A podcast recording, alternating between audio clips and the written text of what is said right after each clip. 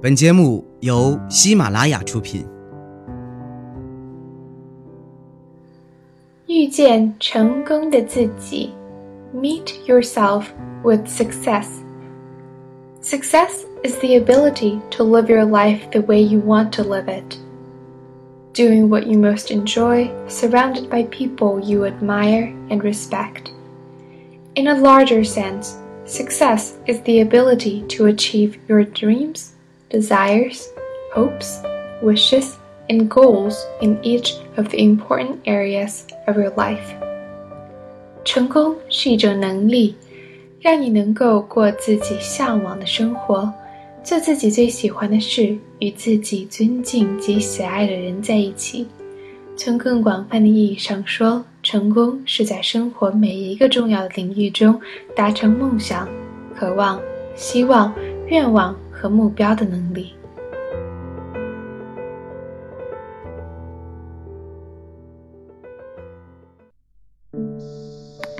Learning the Virtue of Being Patient by Amy Twain. Patience is a virtue, as they say, but many of us, myself included sometimes, struggle with being patient, or should I say, the lack of it. And some negative things follow when you lack patience.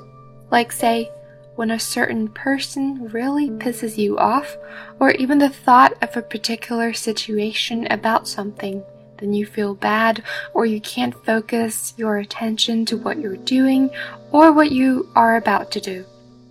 Not to mention that you tend to compromise your relationships with people just because you lack the value of being patient. Okay, just like with anything, it may take time to be patient. Perhaps that's why it's quite a rare virtue. Especially in these times of almost all things instant. IM, chats, text messaging, instant noodles, instant coffee, and works. For instance, let's say you are a newbie and you got your very first job ever in an office.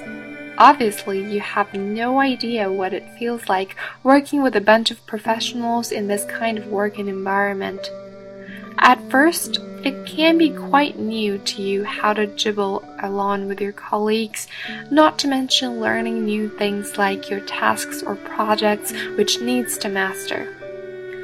If you're not patient enough, you can get easily frustrated if you don't master it fast enough, or you make some mistakes along the way.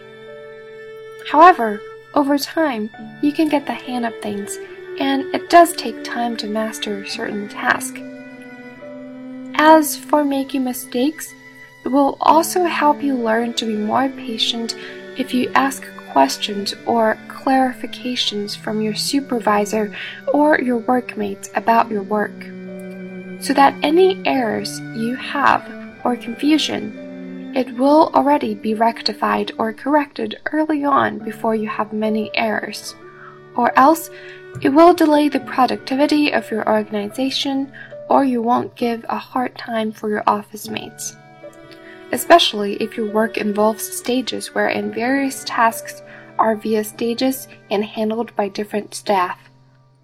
At times, it can be quite disturbing, not to mention uncomfortable, if you argues that's if you argues with someone at work. Don't think that you can simply be overruled just because that employee has already been there with the company longer than you're just a newbie. Nevertheless, over time with experience, hopefully you'll get to learn how to draft your argument so that you can present your case or opinions objectively and briefly. Bear in mind that certain corporate settings can indeed be aggressive or can even be cutthroat. The more exposed and patient you will be, the better you will be in trying to cope with that kind of environment.